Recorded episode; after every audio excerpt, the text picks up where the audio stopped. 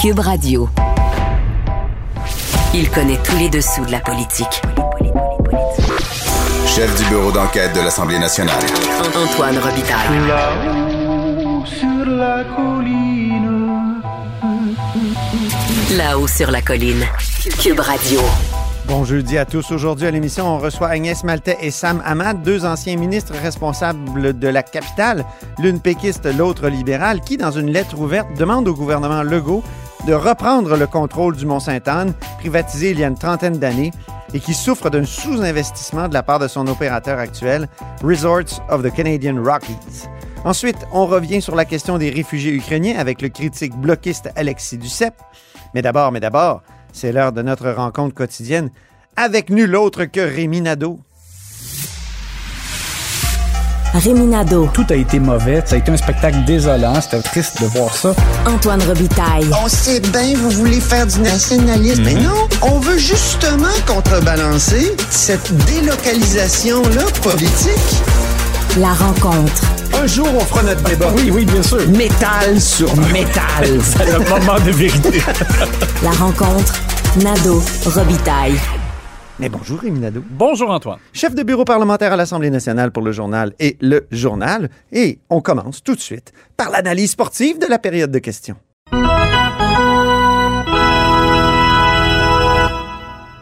Je sais pas comment on peut appeler ça en termes de hockey. C'est quoi? C'est euh, une, une attaque concertée, un jeu de puissance ou... En tout cas. en tout cas, la, la CAQ se retrouve comme en désavantage numérique parce que c'est vraiment du 4 contre 1. C'est bon. C'est ça comme, comme ça qu'on pourrait le présenter. Parce que tous les partis d'opposition ont frappé sur le gouvernement caquiste à la suite de cette charge menée contre le maire Bruno Marchand et euh, son tramway. Et donc, euh, écoute, même ce qui est, le, je dirais peut-être le plus drôle, c'est que même le Parti conservateur du Québec, euh, qui est contre le tramway, euh, s'attaque aussi à la CAQ en disant, eux, c'est parce qu'ils n'assument pas le fait ils n'assument pas leur position contre le projet, alors ils sont même attaqués par Éric Duhem. Tu sais que j'ai parlé à Claire Sanson? Oui. au téléphone. On va écouter un extrait parce qu'elle, elle se soucie du maire marchand. Écoutons. je trouve ça triste de voir la façon dont ils ont traité le maire hier. Et si le monsieur que je ne connais pas a besoin de conseils, savoir comment contrer le mépris de la CAQ, Ouais. s'il m'appelle, je vais lui donner des conseils. Ah oui, ça serait quoi votre principal conseil, Claire? Ben, c'est de comprendre que ces gens-là là, sont en mode marketing 100% du temps. En mode marketing.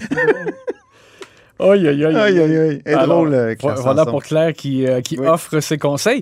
Alors, au Salon Bleu, donc, attaque de tout bord, tout côté. Vraiment. Et euh, Marois Risky euh, a été excellente. Euh, Marois. euh, De retour? Elle a manqué Hein, parce que- vraiment au Parti libéral du Québec le, Ah oui. le- le temps de son absence.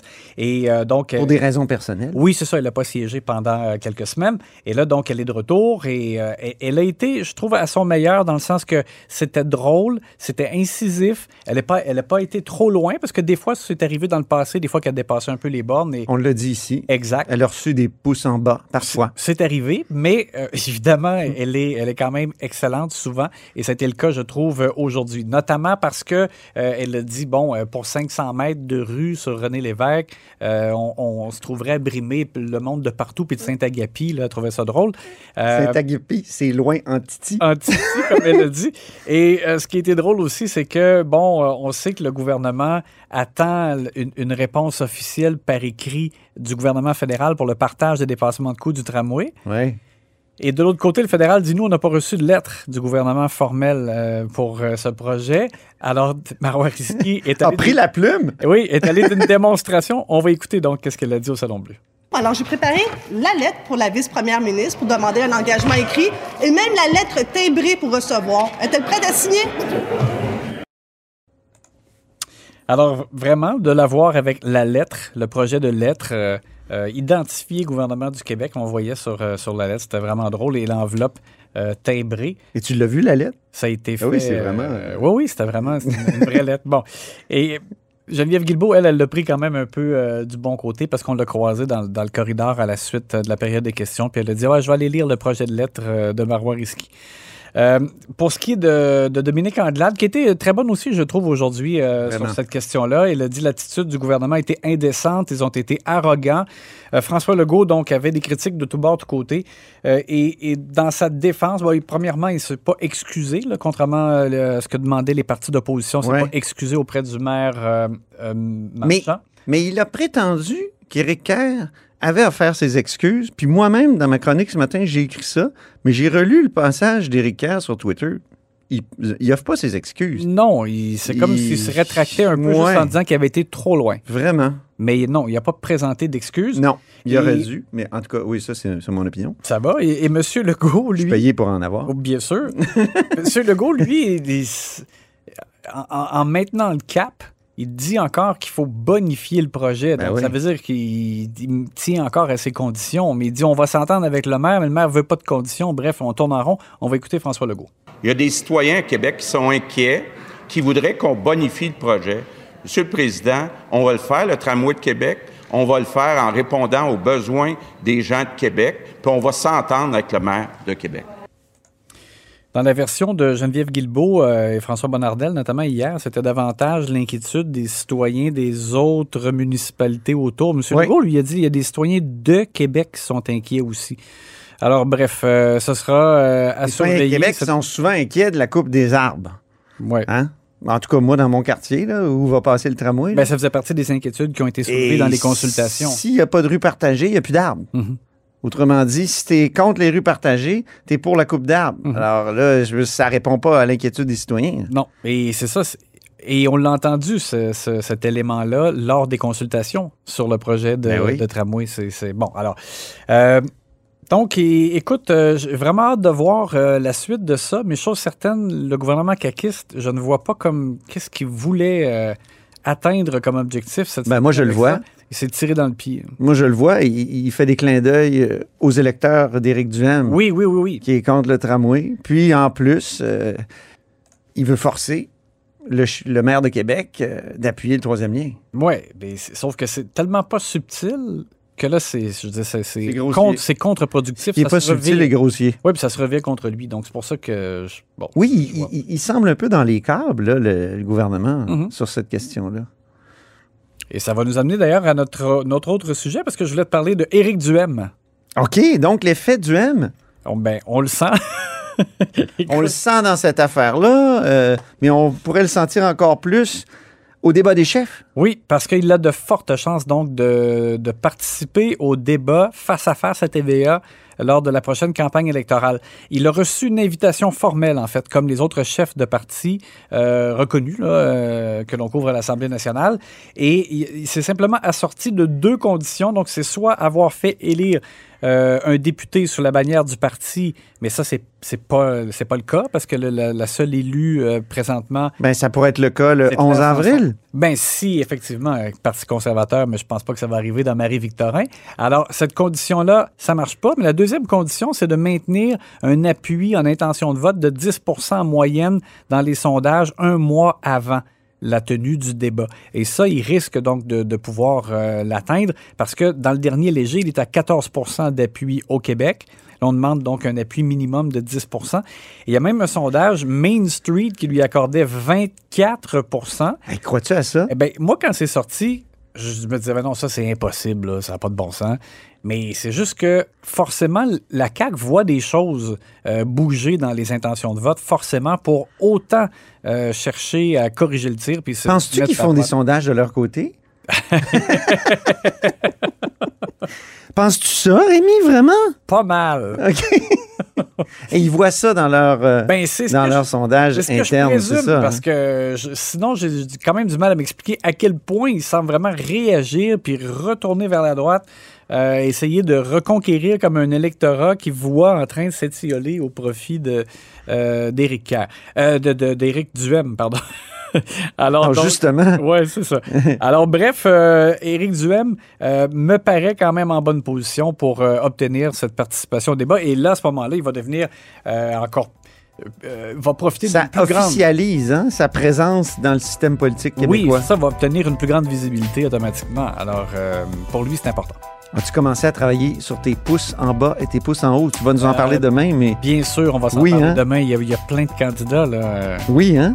Des Est-ce que tu es plus positif ou négatif euh, aujourd'hui? Parce que la semaine passée, tu disais, mon Dieu, que je suis négatif. Oui, mais c'est encore pas mal négatif. Ah ouais, OK.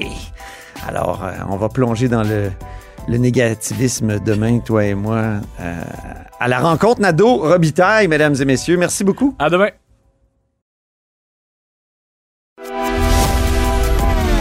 Grand philosophe, poète dans l'âme, la politique pour lui est comme un grand roman d'amour. Vous écoutez Antoine Robitaille, là-haut sur la colline. Mon prochain invité souhaiterait qu'on enlise des avions en Europe de l'Est pour permettre aux réfugiés ukrainiens de venir chez nous plus facilement. C'est Alexis Duceppe. Bonjour. Bonjour, M. Robitaille. Donc, député bloquiste du Lac-Saint-Jean, critique en matière d'immigration. Euh, ça, fait, ça fait quelques semaines déjà que vous parlez de ça, d'une sorte de, de pont aérien. Est-ce qu'on peut parler de pont aérien? Moi, moi, je parle de passerelle aérienne. Des fois, pont aérien, ça peut faire référence à une euh, opération militaire et c'est pas du tout le cas ici. Ça fait trois semaines là, que je talonne le gouvernement en leur demandant euh, de se dépêcher pour euh, mettre en place une passerelle aérienne, c'est-à-dire en analysant des avions commerciaux euh, pour aller chercher les Ukrainiens et les Ukrainiennes qui sont pris dans des camps de réfugiés, pour la plupart en Pologne, mais dans les pays limitrophes de l'Ukraine. Et euh, présentement, ce qu'on voit, c'est que le gouvernement n'a toujours pas de deal avec les compagnies aériennes, Mhm. qui est assez euh, incroyable. Ça serait quelle compagnie, Alexis? Ben, c'est les WestJet de ce monde, c'est les Air Canada de ce monde, c'est les Air Transat. Air Transat a levé la main en disant publiquement qu'ils étaient prêts à faire leur part pour aider euh, le gouvernement à ramener les Ukrainiens ici. Parce que là, vous savez que euh, des visas sont émis euh, très rapidement à partir de la semaine prochaine en masse d'Ukrainiens qui voudront venir au Canada. Le problème, Oui. c'est que beaucoup d'entre eux n'ont pas les moyens de se payer un vol commercial, premièrement. Deuxièmement, beaucoup d'entre eux n'ont même pas accès à des vols commerciaux là où ils sont pris présentement. Donc, la solution, c'est d'envoyer des avions là-bas, noliser des avions. Si on leur Donc, on noliserait des avions ici au Canada, puis on les enverrait euh, là-bas, en Europe de l'Est. À quel pays? Pologne? euh, Autriche? Pologne, que- la plupart, Ouais. parce qu'on nous dit que la, la, la majorité là, des, des Ukrainiens et des Ukrainiennes sont en Pologne présentement, près de la moitié des réfugiés. Euh, et donc, ça, ça serait une chose. Mais l'autre chose qui est le fun avec une, une passerelle aérienne, c'est que ça fonctionne des deux bords. hein. c'est aller-retour.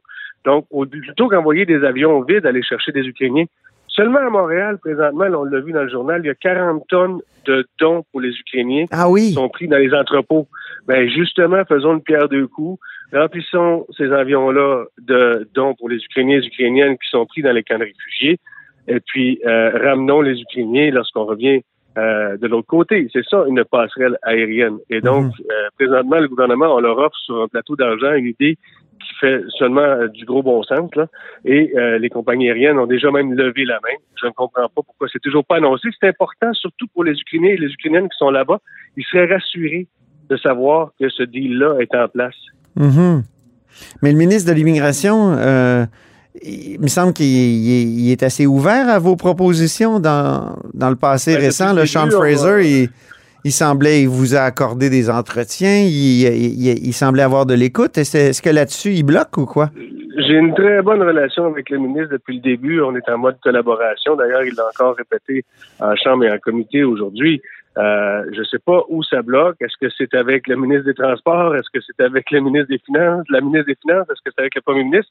Il y a du sort dans l'engrenage, certainement, parce que depuis le début, les idées qu'on a, nous, on a proposées euh, par rapport à- à- aux réfugiés ukrainiens, euh, la plupart même ont été mis dans le plan du ministre. Donc, Mm. je sais que nos idées font leur chemin. Maintenant, euh, celle-là, elle est primordiale puisque c'est beau émettre des visas. C'est beau les accueillir ici. C'est beau mettre en en place des mesures pour les accueillir. Mais si on n'est pas capable de les faire venir ici, à quoi aura servi tout ça? Il Mhm. faut y aller étape par étape. La première étape, c'est qu'ils soient capables de fouler le territoire, le sol euh, québécois et canadien. Et là, le présentement, ça sera un gros problème si on se grouille pas. On a encore du temps. Il reste une semaine avant, comme je le disais, avant que les visas soient émis en masse. Que le ministre rencontre les compagnies aériennes, puis qu'ils fassent un deal avec les autres. Puis pour les détails, ben, ils le régleront plus tard, mais au moins, ça rassurera déjà les Ukrainiens et les Ukrainiennes et même les familles et les amis de ces gens-là qui sont ici et qui les attendent. Le portail, euh, il devait être en place le 17 mars. Est-ce que ça se passe bien? Vous l'avez réclamé, ce portail-là? Vous, on va- on- vous trouviez que ça avait pris du temps un peu avant qu'il soit mis en place? Ça a pris beaucoup trop de temps. C'est le problème avec l'IRCC. Puis là-dessus, euh, je pense pas que ce soit la faute du ministre. Je, je, je pense que c'est plutôt la faute euh, de l'espèce de machine difficile, l'espèce de paquebot qui est tellement difficile à bouger euh, d'immigration Canada. Là. Euh, et si le plus rapide qu'ils peuvent faire, c'est deux semaines pour mettre en place un portail, euh, il y a des questions qui devront se poser euh, suite à la crise. C'est peut-être pas le moment de le faire aujourd'hui parce qu'il y a des feux qu'il faut éteindre rapidement. Il faudra se pencher et, essayer de comprendre pourquoi ça a pris autant de temps avant de mettre en place un portail de la sorte. Maintenant, le portail est en place depuis le 17 mars. On nous a dit qu'à partir du moment où il serait en place, ça prendrait deux semaines euh, avant que les visas soient émis. On leur fait confiance. Deux semaines, ça veut dire que ça nous amène à jeudi prochain. Hmm. Et on espère que euh, ce, sera efficace. Et surtout, faut, dans tout ça, il faut toujours penser à ceux qui vont l'utiliser. Ben à ceux qui vont qui, qui, qui, sont là-bas, qui sont pris là-bas, qui ont presque plus rien, qui ont la peur au ventre. Euh, ils veulent se retrouver en sécurité. On a levé la main. La deuxième plus grande diaspora ukrainienne au monde, c'est celle du Canada, après celle de la Russie. on a un devoir face à ces gens-là. Euh, un devoir d'efficacité j'espère que ce sera fait à partir de jeudi prochain. Surtout, j'espère que la passerelle aérienne va avoir pris forme à ce moment-là. Avez-vous discuté avec des, euh, des réfugiés ukrainiens euh, dans les dernières heures, dans les derniers jours? Ben, comment ça se passe? Non. J'ai parlé avec des familles qui ont des qui ont des gens qui sont pris là-bas. Hmm. c'est très difficile, très, très difficile. Vous pouvez vous imaginer là, les, les horreurs de la guerre, je pense qu'on le voit à chaque jour sur nos écrans. Les gens qui vont arriver ici, ce sera en majorité des femmes et des enfants qui auront connu euh, des horreurs de la guerre. Là. Euh, faut pas s'attendre à, ce que ces gens-là euh, soient tout de suite euh, tout de suite envie de se mettre sur le marché du travail. Là. C'est des c'est des gens qui auront vécu ça euh, très difficilement. Faut se mettre dans leur peau. On le voit à chaque jour. et donc, on a un devoir, nous autres, rendus là. À la seconde où le Canada a décidé de lever la main pour dire on va vous aider, ben, on a mis l'espoir dans leur cœur. Hein? Donc là, euh, on n'a pas le choix, il faut livrer. Et puis c'est ce que j'essaie de faire comprendre euh, au gouvernement libéral. Là. Si vous, si vous avez levé la main pour les aider publiquement, ben, maintenant, livrez la marchandise. Moi, je vais être là pour vous aider. Moi, je vais être là pour collaborer avec le gouvernement, autant que ça marche, par contre. Mm Autant que ça marche. Mais il faudrait que l'État, ça serait l'État qui ne liserait. Donc, euh, ça serait ah payant pour les compagnies aériennes. Si Air Transat a levé la main, ça veut dire qu'il y a un certain avantage commercial. Ben là, euh, je pense pas que, et j'imagine, en tout cas, j'espère pas que c'est par euh, à pas du gain que les compagnies aériennes lèveront la main. Là. À un moment donné, il y a un devoir que tout le monde doit, mhm. remplir. là, et lorsque il y a une guerre, je pense pas que personne ne devrait se servir de cette guerre-là pour euh, pour, son, pour par, cupidité. Non, non, j'ai confiance, j'ai confiance en la nature humaine dans certains cas. Ah oui? vous avez confiance, des vous? Fois, Des fois, c'est un peu difficile. Ouais, ben, je suis un éternel optimiste. Mais sachez une chose. Quand on regarde ce qui se passe en Russie on puis en Ukraine, on n'a pas tellement envie de, faire confiance, mais en tout cas. Ouais, je peux comprendre, mais en même temps, il y a toujours des belles histoires d'entraide aussi qui se développent à, travers ce, genre d'événements-là. Vous avez raison. Et, c'est à ce moment-là qu'on intervient. Ben, espérons justement qu'il y aura ce, pont aérien ou passerelle aérienne pour faciliter euh, l'arrivée de ces réfugiés-là qui vont pouvoir s'extirper des horreurs de la guerre. Merci beaucoup, Alexis Duceppe. C'est un plaisir. Merci beaucoup. Alexis Brunel Duceppe, j'insiste, euh, député bloquiste du Lac-Saint-Jean, critique en matière d'immigration. Grand philosophe, poète dans l'âme. La politique pour lui est comme un grand roman d'amour. Vous écoutez Antoine Robitaille, là-haut sur la colline. Le Mont-Saint-Anne fait dur. Mes deux prochains invités ont mis la partisanerie de côté et publient une lettre ouverte ce matin dans les journaux où ils demandent au gouvernement Legault de reprendre le contrôle des, des lieux c'est Agnès Maltais, bonjour. Bonjour. Et Sam Hamad, bonjour. Bonjour. Deux anciens ministres euh, de la capitale, euh, responsables de la capitale, donc partisanerie de côté, un péquiste, un libéral. C'est quoi le problème du Mont-Saint-Anne, Sam Hamad? Ben, en fait, le problème actuellement, on a vu en 2020 l'accident qui était un accident grave et euh, donc on s'aperçoit qu'il n'y a pas beaucoup d'investissements dans Mont-Saint-Anne. Il n'y a pas l'accessibilité pour le public est vraiment en jeu. Donc, euh, on pense, Agnès et moi, on pense que le gouvernement doit aller plus vite accélérer sa vitesse et in- intensifier son, son intervention parce qu'on a besoin d'une intervention rapide. On sait que le gouvernement est intervenu déjà, mais maintenant on a Oui. besoin de faire plus et plus rapidement compte tenu aussi des élections l'année prochaine, euh, pas l'année prochaine, mois d'octobre. Mhm. Donc, il reste quelques mois pour intervenir pour le gouvernement. Agnès, le problème, c'est ça? Le problème, c'est que, c'est que le, le Mont-Saint-Anne n'a pas eu d'investissement puis il est complètement négligé. C'est ça. Mais hein? les, les équipements, ils, ils périclitent actuellement, ils se dégradent. Là. Quand on se rappelle l'aventure des télésièges de l'année, c'est l'année dernière où il y a eu 2020, deux ans, ouais. 2020, où il y a eu, il y a même eu 20 blessés. Là. Mais ça, c'est un indice, mais il y en a d'autres, les problèmes d'enneigement qu'il y a. C'est vraiment en train de dé- dégringoler les, les conditions. Ouais. Et le problème, c'est que le, le promoteur, l'opérateur actuellement, lui, il ramasse l'argent puis il laisse aller. À ça, long hein? terme, même, même pas à long terme, actuellement, là, on est en train de perdre un outil de développement économique extrêmement important. On est une ville de plein air, on est une ville d'hiver, puis on a un des principaux outils pour attirer du monde ici, puis pour travailler, puis pour se développer, qui est en train, de- qui est laissé à volo par un gars qui, qui s'en occupe pas. Or, rappelons-nous, Antoine, Oui, euh, les terrains nous appartiennent. Ça appartient à l'État encore. Là. mais oui. Ça- ce qui a été privatisé, c'est les, ce qui est sous contrat, c'est le dessus.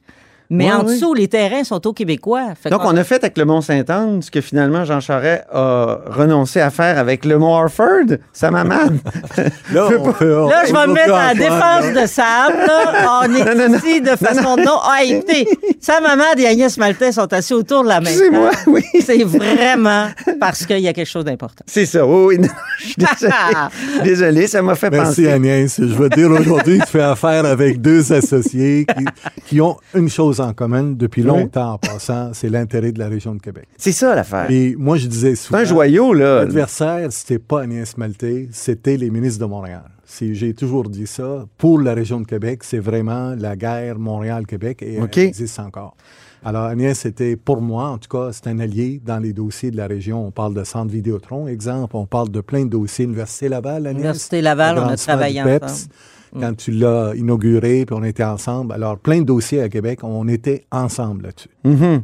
Puis le Mont-Saint-Anne, c'est-tu déjà venu sur le tapis avant, quand vous étiez ministre responsable de la capitale? Non. Agnès, non, non? non, parce que ça, l'état de la situation, ça, ça, ça a aggravé depuis quelques années. Là. Depuis Ouais. l'accident, d'ailleurs, c'est la démonstration que c'est vraiment, maintenant, c'est dangereux. Et c'est une infrastructure stratégique pour la région de Québec en Ouais. termes de tourisme, en termes de sport, de loisirs, d'emploi pour la région de Québec. On ne peut pas laisser ça aller. Mhm. L'autre, c'est qu'il y a, il y a récemment, il y a un groupe qui s'est formé. C'est les Amis du Mont-Saint-Anne, qui sont, euh, dont certains des porte-paroles sont Yvon Charret, qu'on connaît bien, l'ancien euh, PDG de l'Industrielle Alliance.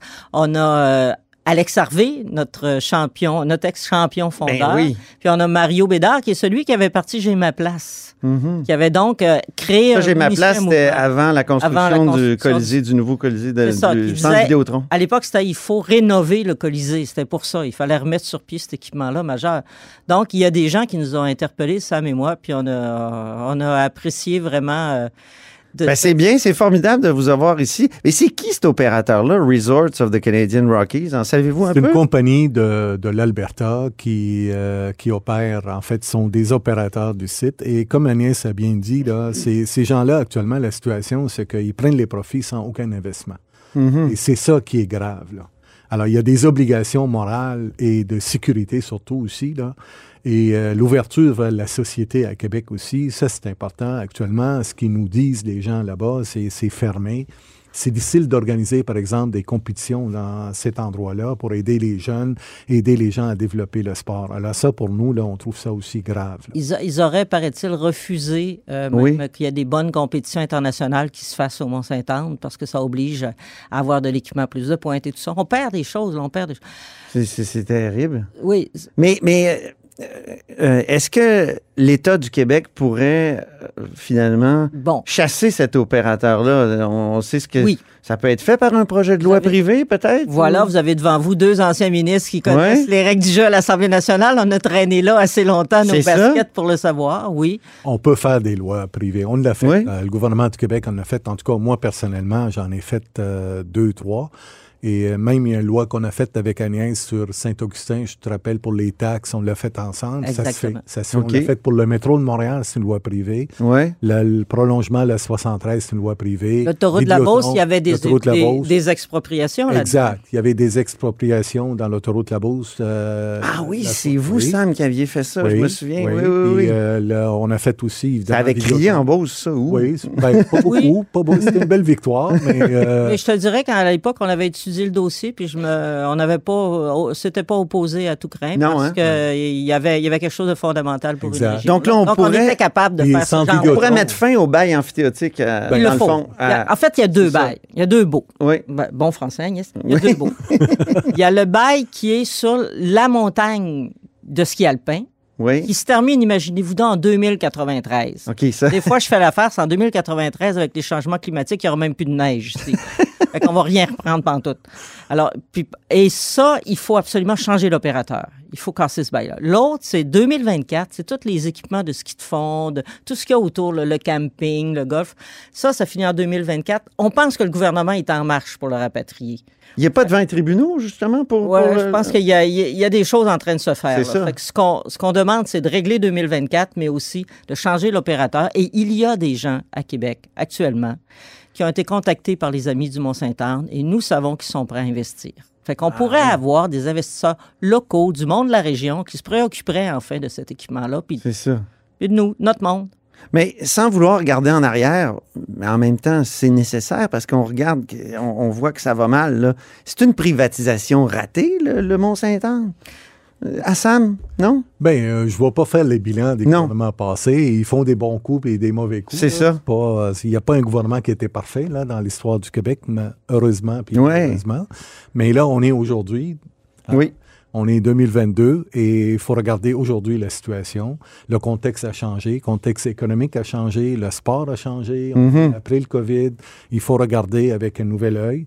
Puis cet œil-là, en fait, c'est pas compliqué. C'est pas une critique qu'on fait envers le gouvernement. Ce qu'on dit au gouvernement, accélérez, allez plus vite, puis prenez tous les moyens que vous avez en main pour règle- qu'on règle le dossier. C'est ça qui est important aujourd'hui. C'est le futur. là. On peut parler du passé longtemps, Oui. mais on avance. Mais le passé euh, C'est- façonne le présent. Dans en- dans l'occurrence, c'est ça. c'est une mauvaise privatisation, à mon avis. Oui. Là, on est dans la vie personnelle. Mais l'important, c'est de régler les. Le moyen de régler les problèmes du passé, c'est d'agir maintenant. C'est ça. Et là, il y a quelque chose qui se passe. Il y a une élection à l'automne. Puis nous, ce qu'on dit, les gens de la région, c'est là, là, on n'attendra pas qu'il y ait une campagne électorale. Il y a un nouveau gouvernement. Il y a, un nouveau gouvernement étant un nouveau conseil des ministres, quel que soit le, le- le parti qui gagne. Et il va y avoir donc des nouveaux qui vont étudier ça. Non. Réglez donc ça d'ici l'été, ça serait, c'est ce qui serait l'optimum. Est-ce que vous avez des, euh, des échos intéressants? Est-ce que est-ce qu'on sent qu'il y a de l'écoute? Il y a de l'écoute. Je pense que pour 2024, euh, si on continue à mettre la pression, on va l'avoir. Déjà, il y a une partie qui serait réglée. Pour le reste, ce que j'ai entendu récemment, c'est qu'il y a encore des négociations Hmm. avec l'opérateur. Ouais, vous Or, voulez notre- qu'il arrête de négocier avec ça. RCR? Oui, parce que ça fait deux fois que RCR, sous pression comme ça, dit non, non, je vais négocier, je vais- vous allez voir, je vais investir dans l'avenir. Puis il l'a pas fait. Il l'a jamais fait. Non. Quand tu es rendu à troisième prise, d'habitude, t'es out. Bon. Si le contrat favorise l'opérateur actuellement. C'est Hmm. ça la difficulté du gouvernement. Donc, le gouvernement doit prendre des moyens plus intenses, plus forts pour régler le dossier. Comme une loi. Ou la volonté. Une loi On a privée. entendu que le ministre Fitzgibbon il a négocié, il a discuté, Oui, oui. etc. Ils ont Ouais. fait un effort. Mais nous, on veut les aider davantage de dire allez plus loin. Je pense que la population est avec vous. OK. L'utilisez-vous, vous, le Mont-Saint-Anne, euh, Sam? Y- Oui, y allez-vous? pas, oui? pas, pas, pas Golf ou ski Oui, le ou- ski, non, j'ai Non? arrêté de faire du ski. parce Le vélo de montagne? Golf, là, oui. Euh, du golf. Oui. golf, Ah, euh, c'est bon. C'est un beau golf, Euh, hein, il paraît? Oui, absolument. Agnès? Oh, j'ai joué deux fois au vallon, le OK, golf. oui. Là, il est très beau, mais j'ai j'ai fait un peu de ski alpin. J'en fais pas beaucoup. J'ai fait un peu de ski de fond. Fait que je l'ai fréquenté, mais ça doit faire un bon deux, trois ans que j'y vais plus. OK. C'est évident que j'aurais envie de vous parler euh, du projet de tramway à Québec. Euh, mais on avait convenu de ne pas aborder ces sujets-là. Ça serait tellement intéressant de vous entendre là-dessus. Je vais fermer le micro, puis c'est juste moi qui vais en profiter, malheureusement. C'est un sujet brûlant. Si on met le doigt là-dedans, on va se brûler. Oui, c'est ça, c'est ça. Aujourd'hui, c'était le Mont-Sainte-Anne. Merci beaucoup, Agnès Maltais. C'est un plaisir de vous retrouver, Antoine. Ben oui, moi aussi. Plaisir partagé. Merci beaucoup, Samaman. Merci. C'est ma première visite depuis cinq ans ici. Ben là, vous reviendrez, là. Ah ouais. Hein, vous, voulez, vous voulez pas euh, faire une petite chronique à là-haut sur la colline? Ce serait bien. Oh non! Non! Moi, la belle-mère, je vous pas ça. Ah, OK, parfait. Merci beaucoup. Et c'est ainsi que se termine La Haut sur la Colline en ce jeudi. Merci beaucoup d'avoir été des nôtres. N'hésitez surtout pas à diffuser vos segments préférés sur vos réseaux. Et je vous dis à demain. Cube Radio.